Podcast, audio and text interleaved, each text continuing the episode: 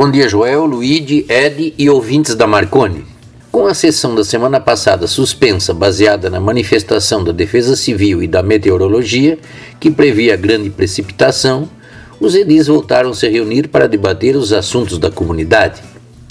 Presente a sessão, Eduardo Sequinel Bonetti e Gealdino da Luz, representando a comissão dos 30 anos do Gemeládio Uruçanga Longarone. Os referidos membros discorreram sobre o significado e importância do Gemeládio e apresentaram aos edis e público presente a programação visando comemorar o evento.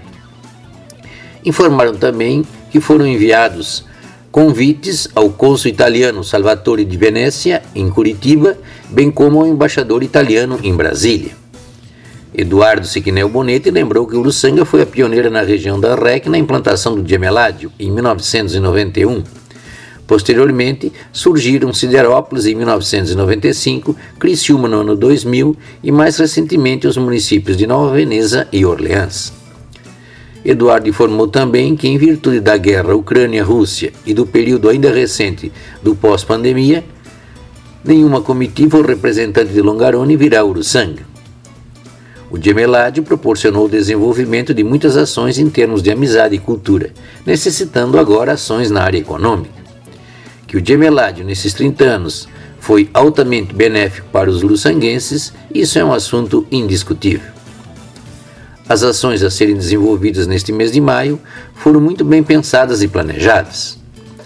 Do Gebeládio para o espaço reservado aos partidos políticos com o uso da tribuna.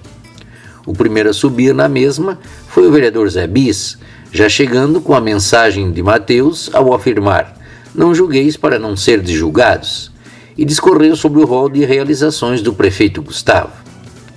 O Edil disse que luta para o município se desenvolver e para que seja um bom lugar para se viver. O vereador Odivaldo agradeceu os membros da Comissão de Defesa Civil pelos trabalhos da semana passada e bateu novamente na tecla da rodovia Genésio Mazão, indagando do porquê a operação paliativo parou em Estação Cocal, parou na Ceusa. Uma das causas, vereador, é a fraca representação política que o município tem. Muitos perguntam onde estão os nossos deputados e nós perguntamos: e os nossos vereadores que apoiam esses deputados? Estão com pouco gás para reivindicar e emparedar os deputados que estão politicamente ligados a eles? As novas eleições estão surgindo no horizonte. O buraco do asfalto em frente à igreja de São João Maria Vianney em Rio Carvão entrou na mira do vereador, entrou no seu radar. O Edil perguntou por que o Cirsures foi lá fazer uma lombada de asfalto a 5 metros de distância e não liquidou também com aquele buraco. A comunidade já está planejando um mini pesque pague infantil para agosto, durante a festa do padroeiro. Seria uma atração e uma diversão para as crianças.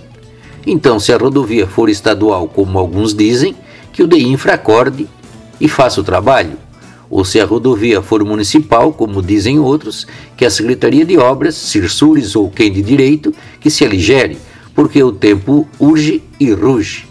Às vezes, infelizmente, precisamos ser irônicos.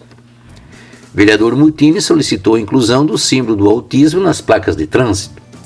O autismo não diminui nenhuma pessoa, mas o preconceito, sim deu sua cutucada tradicional nas comissões processantes em andamento na Câmara e o ambiente começou a se agitar. Vereador Nel afirmou que o município não está parado, não. Citou as 39 obras em andamento e ações de peso como o processo de saneamento financeiro do SAMAI.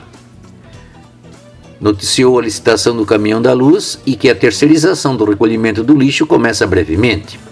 Vamos conferir se realmente haverá serviço de qualidade. E lembrando que vassoura nova varre bem em qualquer terreno. Vamos ver até quando a vassoura nova aguenta o tranco.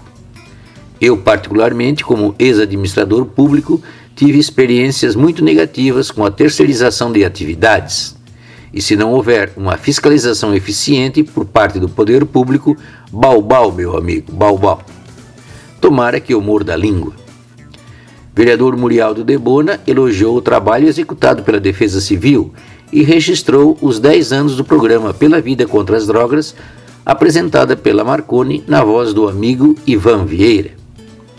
O programa teve início em maio de 2012 e ele também prestou uma homenagem às mães de sua família. Vereador Bonomi registrou a situação da Rua do Cabral, em Rio América, com graves problemas. Segundo o Edil, a rede de drenagem mal dimensionada provocou todo o estrago.